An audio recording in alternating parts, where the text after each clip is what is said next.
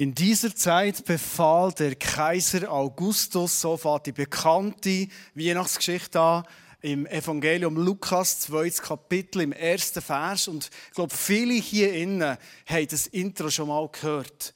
Und ich weiß nicht genau, was du mit dem Intro für Assoziationen hast, was du mit dem Erinnerungen verknüpfst. Wenn ich das höre, dann kommen wir unweigerlich x Krippenspiel in Sinn, Familienweihnachten in Sinn, wie zum Beispiel die vor fünf Jahren. Ich habe noch ein Bild mitgebracht, wo wir Familienweihnachten gefeiert haben. Und mein Sohn, der ist heute auch da, hat dann geflötelt mit Inbrunst. Wir als Eltern haben das natürlich unterstützt und jeden Tag, wenn er geübt hat, erträgt. Und an Weihnachten, ja, über Weihnachten, haben sich Cousin und Cousine, ein paar von ihnen sind heute auch da, die habt ihr schon auf der Bühne gesehen, haben mit ihm zusammen geflötelt. Wer hat schon mal Weihnachten geflötelt? Doch, ein paar Leute schon. Okay. Das ist Weihnachten bei Familie Bächler.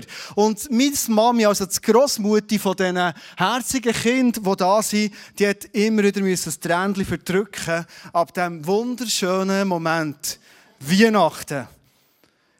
Das sind doch so unsere Erinnerungen, oder? So ist Weihnachten. Wunderschöne Kerzenstimmung, es ist warm in der Stube, man trifft sich als Familie oder mit Freunden.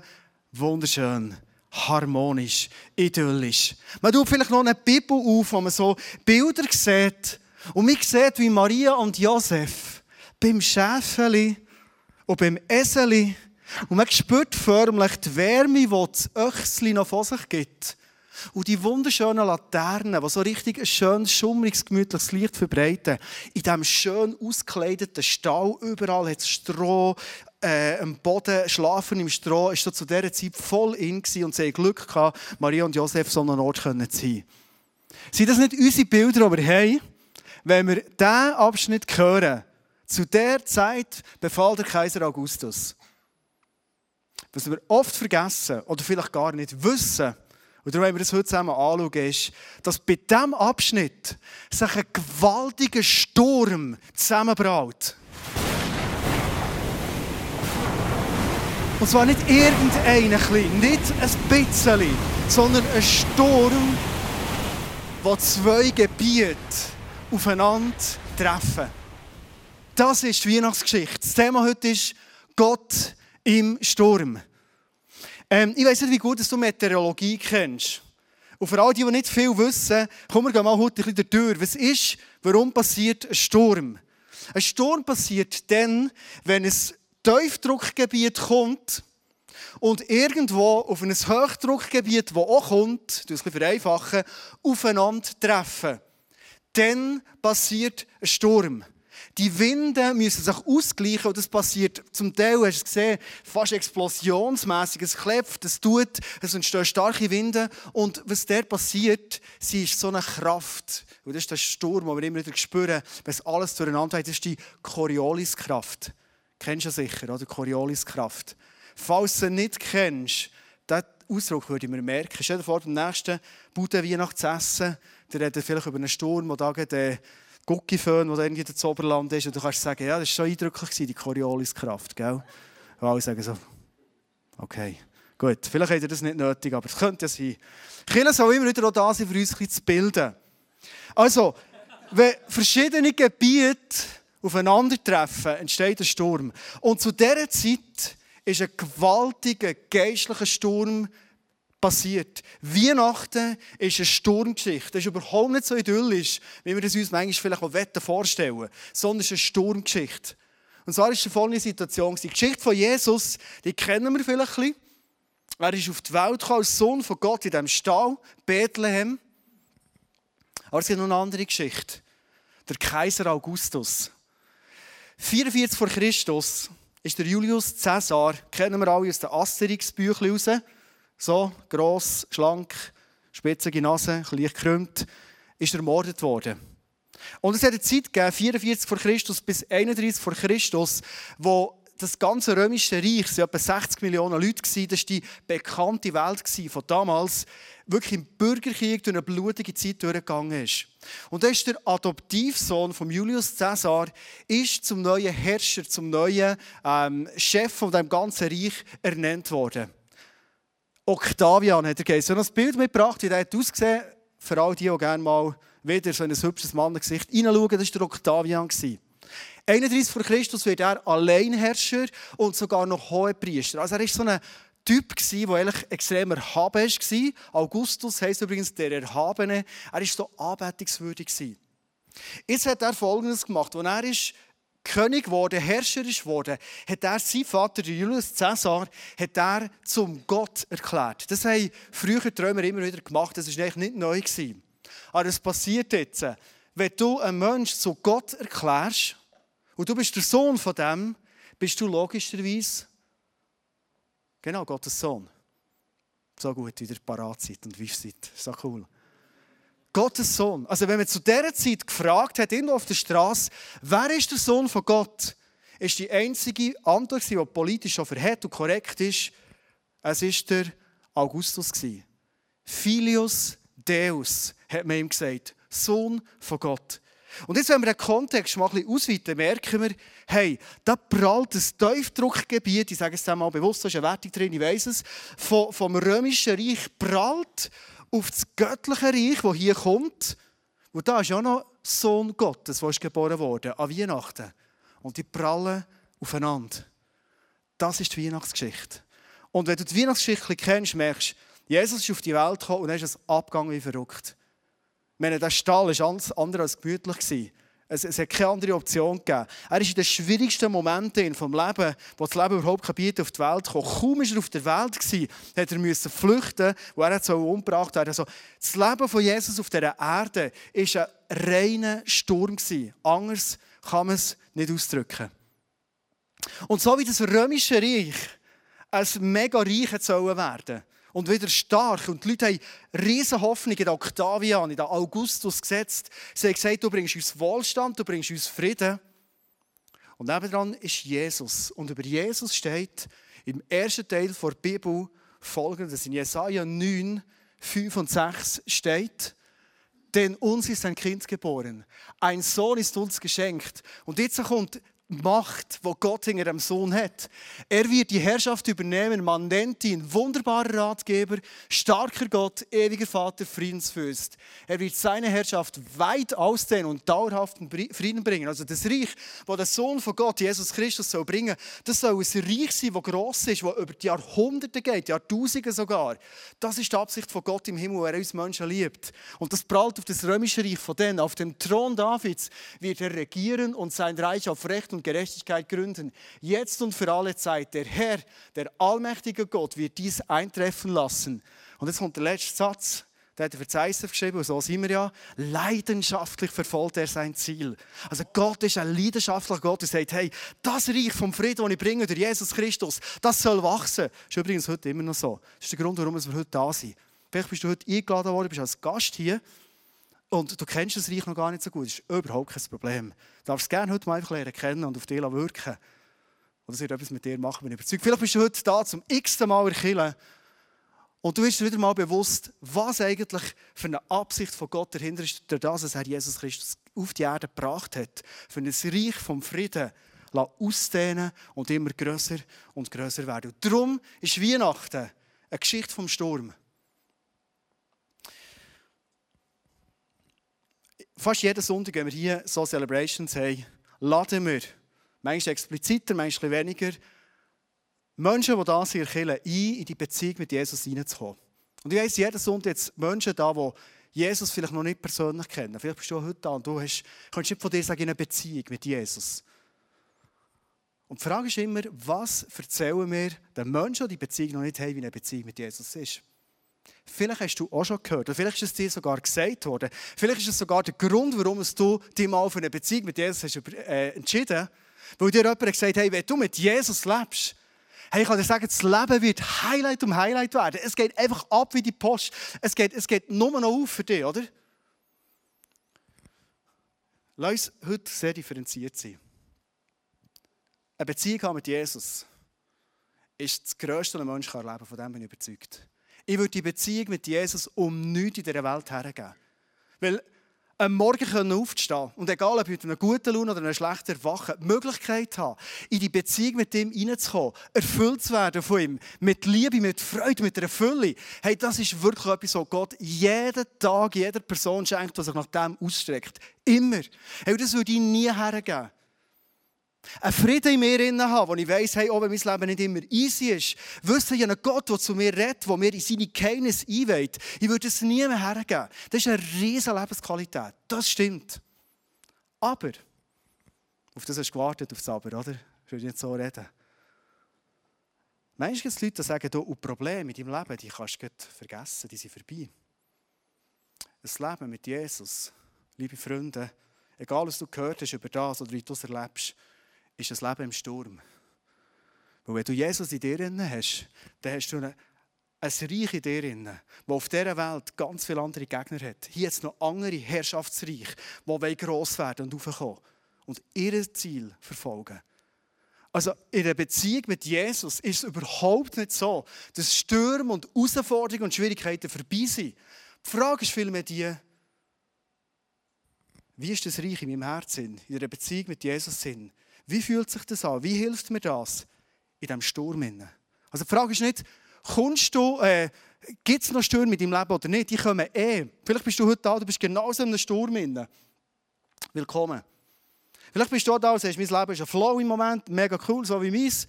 Der nächste Sturm kommt. das ist einfach so. Also die Frage ist nicht, kommt der Sturm, sondern die Frage ist vielmehr, wie lebe ich in diesem Sturm? Wie komme ich durch den Sturm durch? Das ist die entscheidende Frage. Ich habe eine Geschichte gehört, die Woche, ein guter Freund von mir hat mir das erzählt und er hat mir erzählt, er ist aufgewachsen, er hat den Glauben und die Beziehung mit Jesus so nicht kennt. Und er hat mir erzählt, was alles ist passiert. Er mit dem Endo Strubhaar, der letzten Sonntag hier war, eine Geschichte.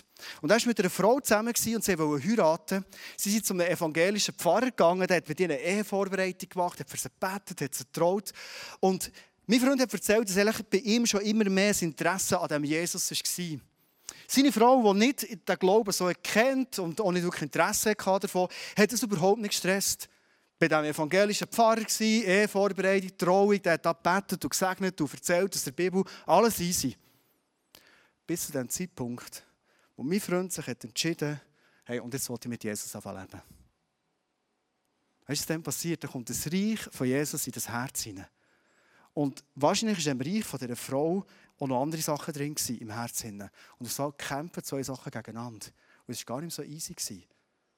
Also nicht an sich der Glaube ist das, was die Stürme auslöst, sondern das ganz konkret werden mit Jesus hat ausgelöst, dass wir so in einer Beziehung, ob schon eigentlich im normalen Alltagsleben sich nichts verändert hat. Da war nicht jeden Sonntag nur noch in der Kirche und hat irgendwie seine Frau vernachlässigt, irgend so etwas.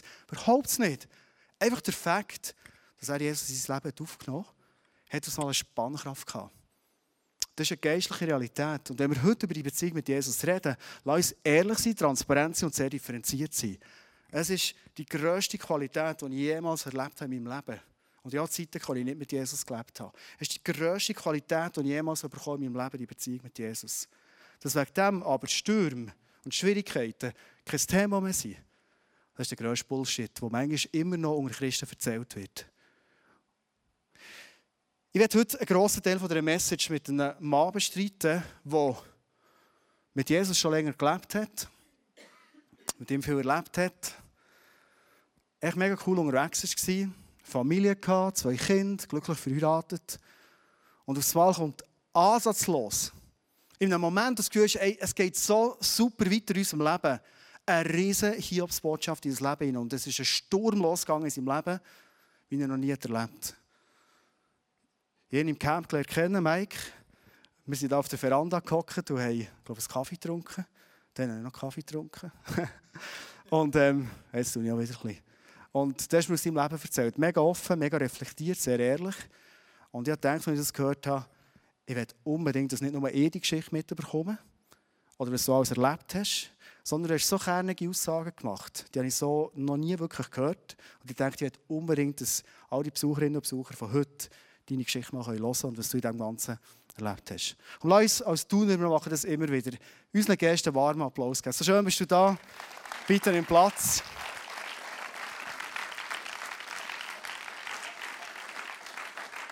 Cool. Hallo. Kannst du da ein weiter gehen? Du kommst von Bern, darum bist du so schön angelegt. Merci, Andi. Merci. Du warst ursprünglich in Zürich, darum hast du immer noch Style. Genau. genau. ja, ursprünglich du schon mal der. Bist, ist immer schön, wenn man mal zu den Zürcher geht. Finde ich super. Und ähm, du arbeitest in einer IT-Bude, wie so andere hier auch zum Teil. Genau, das Vater von zwei Kindern, genau. Ähm, aber deine Geschichte interessiert uns extrem. Was hat Sturm mit deinem Leben für einen Zusammenhang? Der siebte Geburtstag von meinem Sohn, von Raphael, er hockt da vorne, werde ich glaube nie mehr vergessen. Der Raphael hat, ist ein Samichlaus, er hat am 6. Dezember äh, okay. Ge Geburtstag. Und sein siebter Geburtstag ist jetzt vor fünf Jahren ist das gewesen. Und an seinem Geburtstag hat meine Frau Andrea die Diagnose bekommen, dass sie Krebs hat. Und das ist natürlich einfach mal ein riesen Hammerschlag. Es fühlt sich an, als würde man einfach bei einem schönen Tag rauslaufen und es geht dem wirklich wortwörtlich einfach ein Ziegelstein äh, auf den Kopf. Und das war jetzt vor fünf Jahren. Und nach dem ersten Schock, wenn man das so hört, oder Krebs ist so ein bedrohliches Wort und irgendwie auch etwas macht einem Angst und das ist etwas Gefährliches, wenn man das hört. Auch wenn man nicht vom medizinischen Bereich kommt, weiß man, das ist irgendetwas Bedrohliches und etwas Gefährliches. Und das ist sicher auch wirklich der, der Paukenschlag zum grössten Sturm von meinem Leben, der ist, wo ist aufgezogen. Wo was nachher gefolgt ist, eigentlich so eine Auf- und Abfahrt, äh, eine wirkliche, ähm, ja, in, de, in diesem Prozess. Man bekommt gute Neuigkeiten vom Doktor, man bekommt schlechte Neuigkeiten vom Doktor und es geht auf und ab. Und elf Monate später ist sie näher gestorben. Ein riesen Schock. Du hast mir noch gesagt, der Doktor hat euch gesagt, wenn man einen Krebs herauslesen könnte, würde man den nehmen. Also das sind eigentlich gute Hoffnungen. Das war die ganze Hoffnung zusammen. Wir kommen später an den Punkt zurück. Lass uns kurz zurückblättern, noch in den früheren Teil von deinem Leben. In welcher Zeit in ist das passiert? Ihr seid ja eine glückliche Familie. Gewesen. Genau, wir waren äh, glücklich geheiratet. Ähm, Familie. Wir sind dann eben von Zürich zurückgekommen, wir haben fünf Jahre in Zürich gewohnt, ähm, haben auch herausfordernde Zeit gehabt. Das ist nicht an, an Zürich gelegen, sondern eigentlich auch mit kleinen Kindern in einer fremden Stadt. Oder? Äh, und das war auch nicht nur einfach. Gewesen. Und dann sind wir eigentlich zurückgekommen nach Bern. Und meine Frau war zwar eine St. Gallerin, aber Bern war so wie unsere, mhm. unsere Herzensheimat. Gewesen. Und das war dann so, gewesen, dass wir die eigentlich es hat sich wie angefühlt, hey, all die Schwierigkeiten und auch Herausforderungen von der Kleinkindphase sind wie vorbei. Und das Leben geht eigentlich nur noch die Sonne auf. Wie bist du in dem Moment, wo du das gehört hast, ganz konkret mit dieser Diagnose umgegangen? Es ist natürlich nach dem initialen Schock, oder, wo man das mal muss wie verdauen muss, ist es für mich wie klar gewesen, Krankheit kommt nie von Gott. Mhm. Ich glaube, in so einem Sturm muss man wie wissen, man ist ja wie in einem Kampf und man muss wissen, wer ist Feind und wer ist Freund. Mhm. Und ich glaube, manchmal sind wir weiter dazu verleitet, zu denken, dass schlechte Sachen von Gott kommen. Mhm. Und das ist für uns klar das ist nie der Fall. Gott ist ein liebender Vater, er schickt nie schlimme Sachen seinen Kindern. Mhm. Und von dem her ist für uns so klar gewesen, wir wollen eigentlich kämpfen gegen das Böse, was uns passiert. Oder? Wo das nicht Krankheit und, und solche Sachen kommen nie von Gott und ist nie, ist nie Gottes Willen. Mhm. Du hast vorhin schon ein bisschen angeschnitten. In diesen elf Monaten war so ein Hin und Her von guten Botschaften, schlechten, wieder wahrscheinlich Hoffnung aufgehängt und dann wieder schwierig. Wie, wie, ist das, wie hast du die Zeit erlebt? Es ist einfach unglaublich anstrengend und für uns war aber wie klar, gewesen, wenn das ja wie nicht von Gott kommt, ist wie so klar gewesen, ja, Jesus, wie möchtest du Heilung schenken? Und wir haben einfach auch mit, mit Freunden und mit Leuten sind wir wie unterwegs und die Frage war für uns, ja, wie möchtest du heilen? Und äh, man mich erinnern, so in einer, in einer Zeit, der wir gebetet hat, ich glaube, ich oder meine Frau haben so ein Bild gehabt. Das Bild hat uns wie geholfen, in diesem Sturm ein bisschen hier zu navigieren. Und wir haben so wie ein Haus gesehen mit mehreren Stöcken und das war für uns so das Haus der Heilung. Und für uns ist wie klar, oder wenn man in der Bibel liest, sagt Jesus, er sei der Arzt. der Chefarzt ist für uns wie Jesus. Und das Haus der Heilung hat aber wie mehrere Stücke. Und für uns sind die einzelnen Stücke für uns so für unterschiedliche Aspekte von einer Heilung äh, hat das repräsentiert. Man hat vielleicht Schulmedizin in einem Stock, man hat ähm, einfach geistliche Sachen äh, in einem Stock, man hat aber auch Vitalstoff und solche Themen in einem Stock. Und uns hat das wie geholfen, eigentlich in diesem in diesem Dschungel. Man bekommt ganz viele gute Ratschläge, da kommen Leute auf einem zu und sagen, was man alles noch sollte machen. Das hat uns wie geholfen, in diesem Sturm zu navigieren, das, das Bild.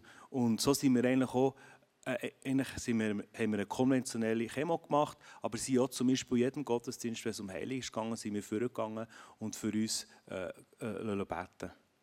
Trägt in diesem ganzen innen zum Teil extrem ermutigende Sachen erlebt. So, wirklich Wunder, was passiert. Das ist absolut so. Wir haben viele praktische Wunder erlebt, wo, wo Leute uns haben unterstützt oder einfach ganz praktische Sachen im Alltag, äh, wo sie da waren, wo Gott hat geholfen hat. Und auch ganz viele so kleinere und größere Wunder. An eins mich ganz eindrücklich erinnert. Andrea hatte so eine eine ganz starke Chemo müssen machen, die eigentlich ihr Immunsystem auf Null absetzen. Wenn das Immunsystem auf Null ist, hat man ja keine Abwehr. Und das war eine Zeit, wo es ihr eigentlich nicht gut ist gegangen. Sie hat ganz hohe Entzündungswerte und auch ganz hohes Fieber. Und das ist eigentlich in so einer Situation nicht gut. Andrea war dann äh, alleine im Spital und hat einfach, es war der dritte oder der vierte Tag, wo das Fieber nicht runter ist gegangen. Und sie hat einfach zu Jesus geschrien und gesagt, Jesus, musst du einfach helfen. Sie, ist, ähm, sie hat wie ein Licht gesehen im Zimmer. Sie hat empfunden, dass das ein Engel war, der sie ist, besuchen im Zimmer. Und dann hat sie wie gemerkt, dass etwas passiert in ihrem Körper.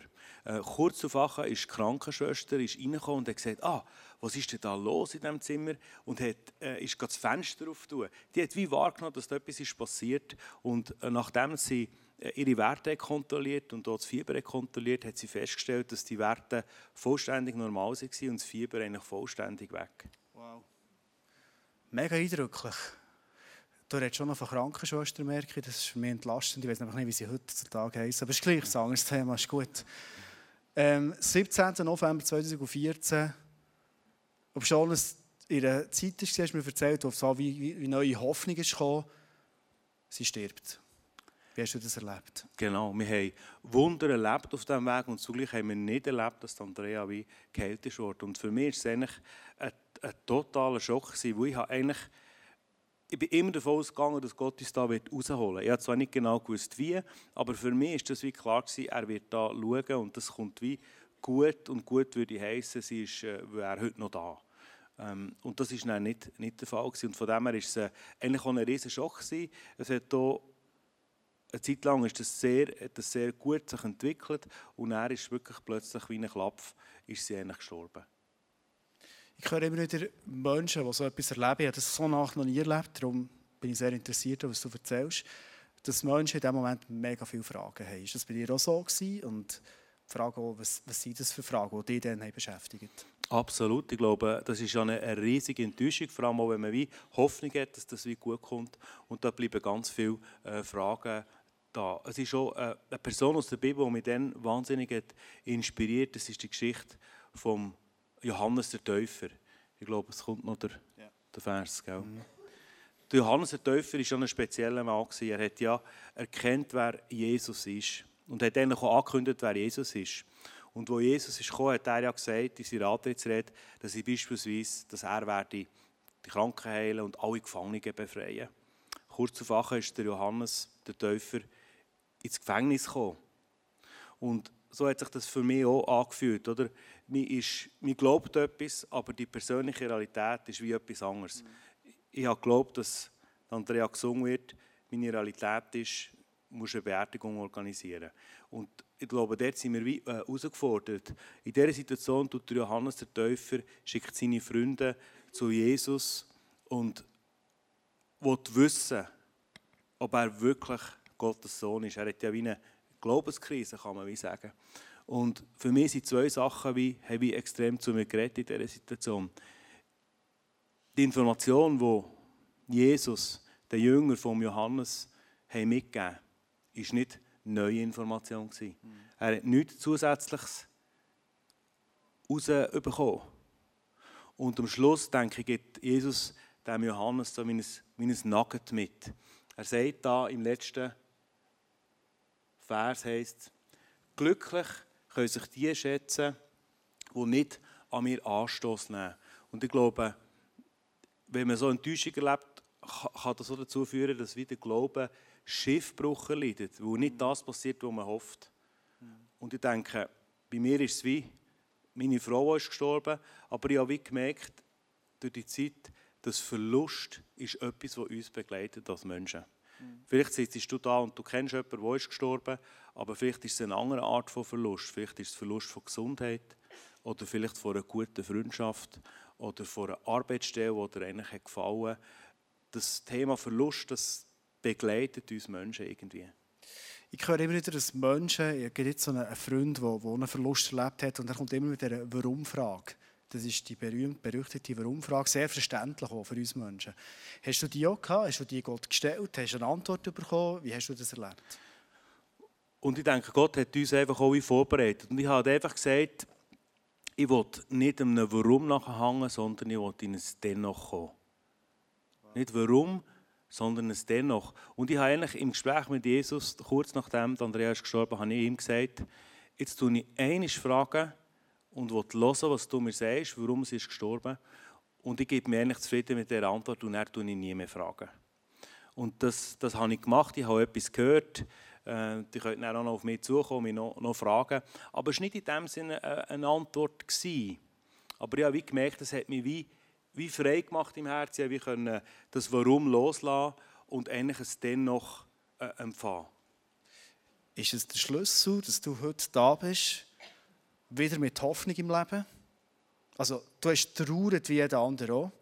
Die Absolut. Lücken spürst du auch jetzt immer wieder, vielleicht speziell jetzt in der Weihnachtszeit.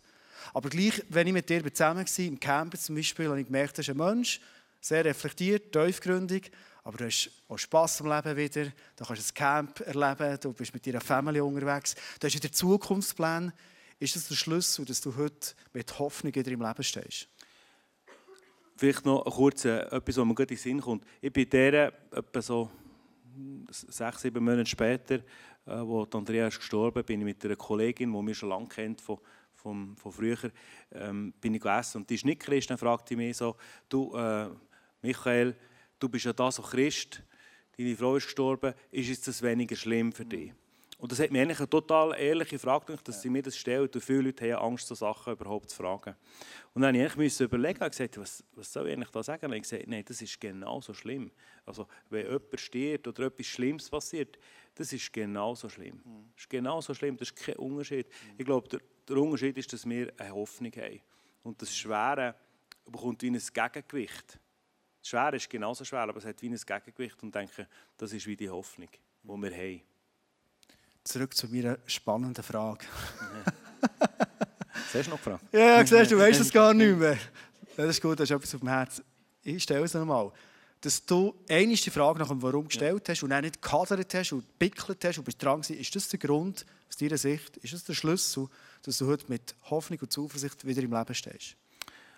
Ich denke es, ja. Weil, wenn man das Warum, wenn man das wie nicht loslassen kann, dann wird plötzlich das Herz hart und bitter. Und wenn das wie passiert, dann geht wie das Leben aus einem raus. Und ich denke, eine Zeit lang kann das wie äh, so sein, aber irgendwann muss man wieder, muss das Herz wieder sich wie können öffnen. Und wenn ich zurückschaue, denke ich auch, dass Gott uns wie hat vorbereitet. Und ich habe wie gemerkt, ey, für mich ganz persönlich ein Schlüssel in dem Innen ist geworden, eigentlich etwas ganz Einfaches. Wenn du an den Gott oder dein Papa oder Jesus oder wie du ihm auch sagst, wenn du an ihn denkst. Was denkst du über ihn? Denkst du, dass er ein liebender Gott ist oder nicht? Denkst du, dass Gott gut ist? Und das ist eigentlich eine banale Frage. Glaubst du, dass Gott gut ist in deinem Herz?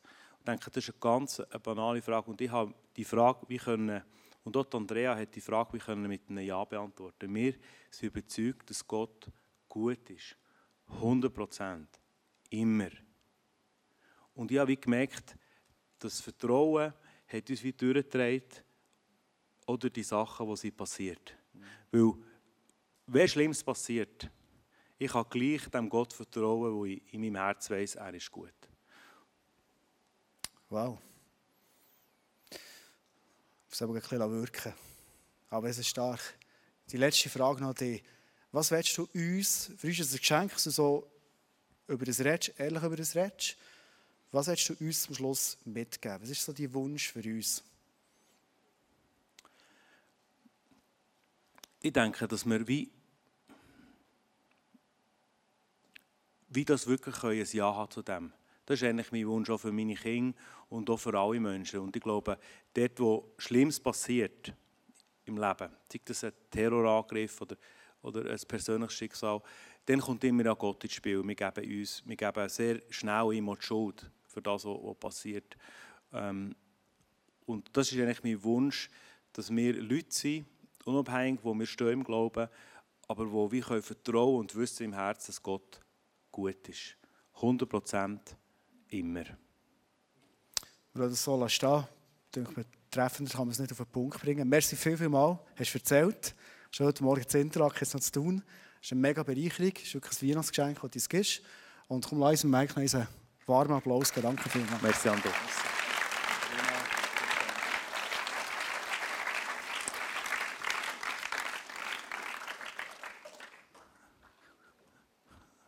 Es macht manchmal so viel Sinn, wenn man das hört. Die Frau ist ja immer emotional. Wo stehen wir im Ganzen inne? Wir werden jetzt äh, unsere Zeit nehmen, wo wir all das, was wir gehört haben, können setzen. Wir werden einen Song hören, der geschrieben wurde von einem von diesen bekannten Piano-Guys. Und er hat seine Tochter verloren in der Weihnachtszeit, ein Jahr, bevor er den Song neu covered hat und herausgebracht hat. Und es ist ein Song, der ganz ehrlich erzählt, was emotional in uns abgeht, in Momenten des Verlust. Wie gesagt, es können Menschen sein, es kann eine Arbeitsstelle sein, es kann irgendetwas sein im Verlust. Lass uns mal einen Moment in den Song hineinhören. All die guten Nuggets wird sich auf Michael setzen, bevor wir dann noch die Schlussrunde nehmen von dieser Message.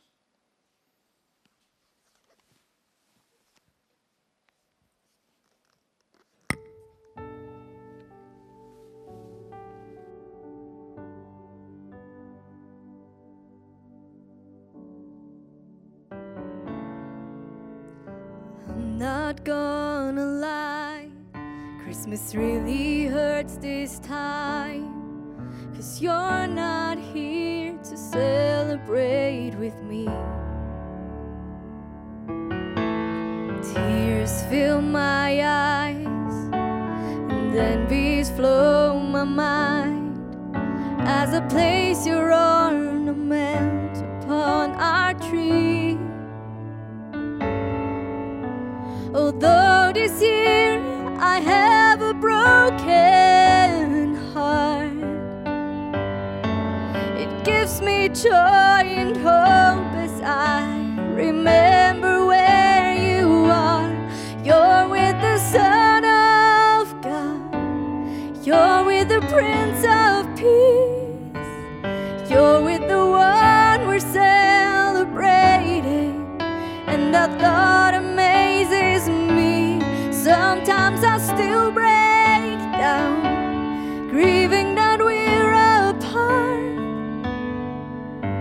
the sweetest gift is knowing where you are.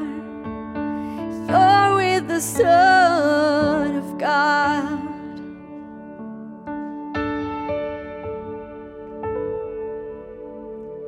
Got your picture in the frame and a stocking with your name. Oh, God knows it's harder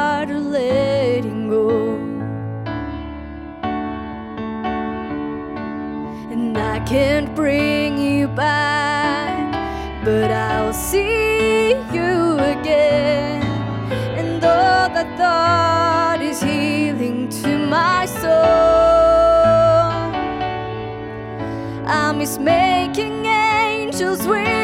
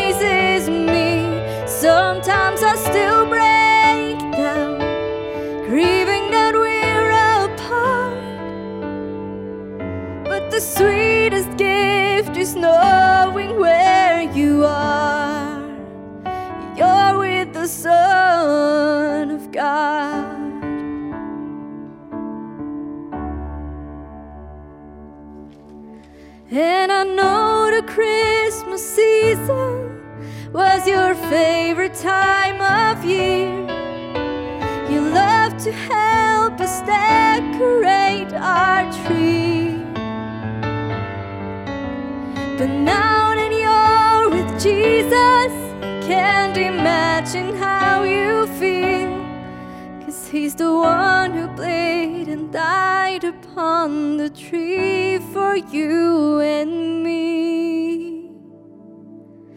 You're with the Son of God, you're with the Prince of Peace, you're with the one we're celebrating, and that thought amazes me. Sometimes I still break down grieving that we're apart.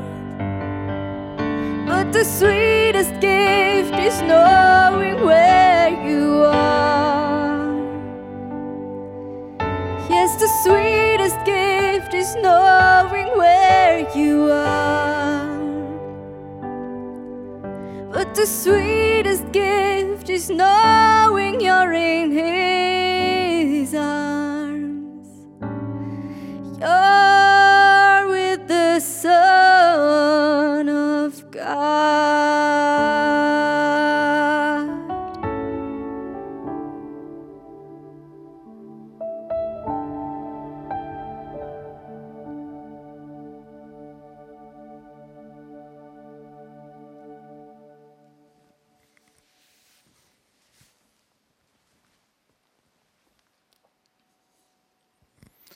Merci vielmals.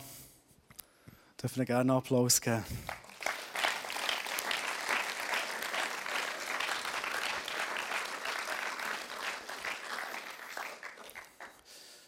Ich habe mir heute Morgen noch mal überlegt, wie ich die Predigt abschließen Wo stehen wir? Was hat es ausgelöst? Ich glaube, es ist so viel Wichtiges gebracht worden und gesagt worden. Und ich habe gemerkt, gestern Abend bin ich noch ein bisschen joggen, durch die schöne Landschaft, Winterlandschaft von Adelboden, habe ich so einen Wunsch in mir gespürt. Und den möchte ich gerne heute zum Schluss mit euch teilen. Und so habe ich, habe ich gemerkt, ich wünsche mir eigentlich, wir sind Menschen, die an den Punkt kommen, egal was passiert in unserem Leben, egal wie stark die Stürme sind, wo wir drinnen uns befinden, oder vielleicht noch werden kommen, oder Stürme, die wir erlebt haben und wir denken heute, ja immer noch Narben von denen. Dass wir Menschen sein können, die wie Mike am Schluss gesagt haben, hey und Gott ist gut. Stimmen wir in einer Welt, in einer Schöpfung, da gibt es Verderben, da gibt es Krankheit, da, gibt's, da wird beschissen, da, da ist all das Negative drin. Aber es gibt einen Gott, der immer noch gut ist. Werde einen letzten Vers heute mit euch lesen, und zwar steht da in Johannes 16, 33. Jesus selber sagt, bevor er wahrscheinlich in den grössten Sturm hineingegangen ist von seinem Leben, nämlich ans Kreuz, wo er die Sünden der Menschheit auf sich genommen hat, sagt er seinen Jüngern, Jungs, hört gut zu. Ich habe euch das alles gesagt, damit ihr in mir Frieden habt. In der Welt werdet ihr hart bedrängt. Also Jesus sagt überhaupt nicht, hey Jungs, und jetzt geht es ab und es wird ein Flow werden, euer Leben. Er hat ihnen krasse Sachen versprochen. Sachen wie zum Beispiel, ihr könnt bitten, um was es der wollt, ich werde es euch geben. Gewaltige Worte, gewaltiges. Aber er sagt auch, in dieser Welt werdet ihr hart bedrängt. Nicht nur ein bisschen bedrängt. Nicht nur, ist nicht immer ganz so angenehm. Hart. Und jetzt sagt er einen Satz, das ist der Schlüssel, wo ich denke, nehmen wir den heute für uns mit unsere Zukunft. Doch ihr braucht euch nicht zu fürchten. Ich habe die Welt besiegt. Jesus sagt, Für all das Leid, das hier gibt, habe ich eine Lösung. Das heisst nicht, dass du nicht mehr trauern hier. Das heisst nicht, dass du nie mehr Verlust erlebst. Das ist nicht der Punkt. Aber in dem Moment sagt Jesus, dass ihr in mir Frieden habt. Ich werde dir zum Schluss eine Frage stellen. Kennst du, hast du das schon mal erlebt? Den tief, absolut alles übersteigenden Frieden von Jesus. Oder kennst du viele Leute, die über das schon geredet haben? Und du denkst, das ist auch so.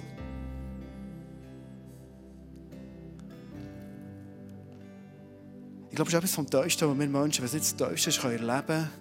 Es stürmt um uns herum. Es ist schwierig im Leben, es ist herausfordernd. Aber in mir habe ich Frieden. Es übersteigt alles. Und in dem gibt es einen Schlüssel.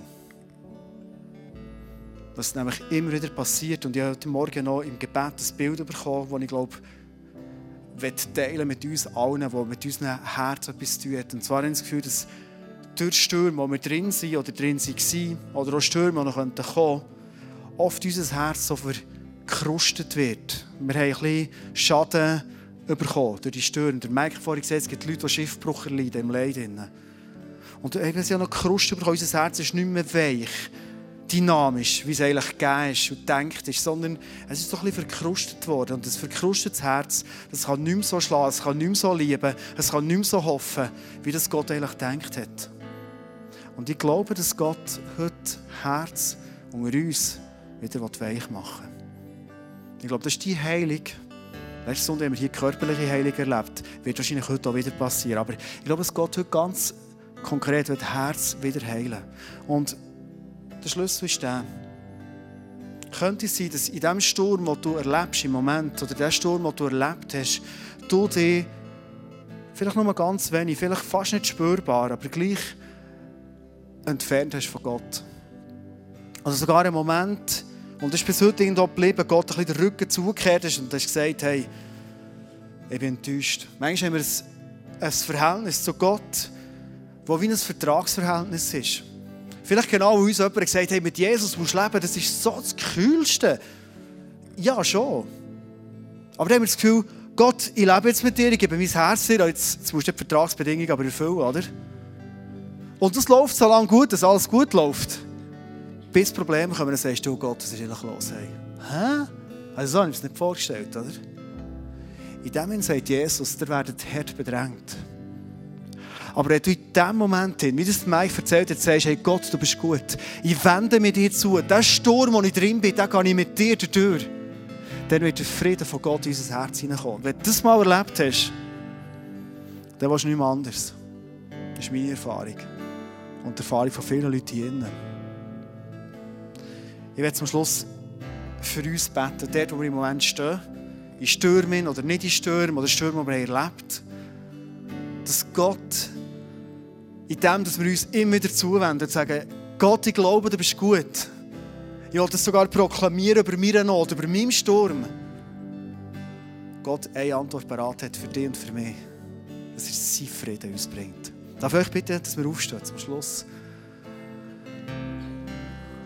Und ein Moment vor dir, Jesus, der gut ist, der mit uns durch den Sturm kommt, der weiss, wie die Stürme hier auf der Erde sind. Jesus, du hast das alles erlebt wo du mit uns durchkommst. Danke, guter Vater, bist du gut. Und danke, Vater, stimmt es, was wir in diesem Song gesungen haben am Anfang oder vielleicht angelost haben am Anfang. Du bist mit uns. Du bist der Immanuel Gott, Gott mit uns. Und vielleicht hast du jetzt kurz einen Moment für dich, wo du Gott eine Antwort gibst warum sich dein Herz verkrustet anfühlt oder warum das dein Herz auf Distanz ist gegangen zu dem liebenden Vater, was für Fragen du vielleicht hast. Vielleicht hast du die Warum-Frage noch gar nicht gestellt. Wenn das heute der Moment ist, wo du das tun willst, go for it. Vielleicht merkst du aber ja viel zu lange die Warum-Frage gestellt. Ich will heute proklamieren und sagen, du bist gut.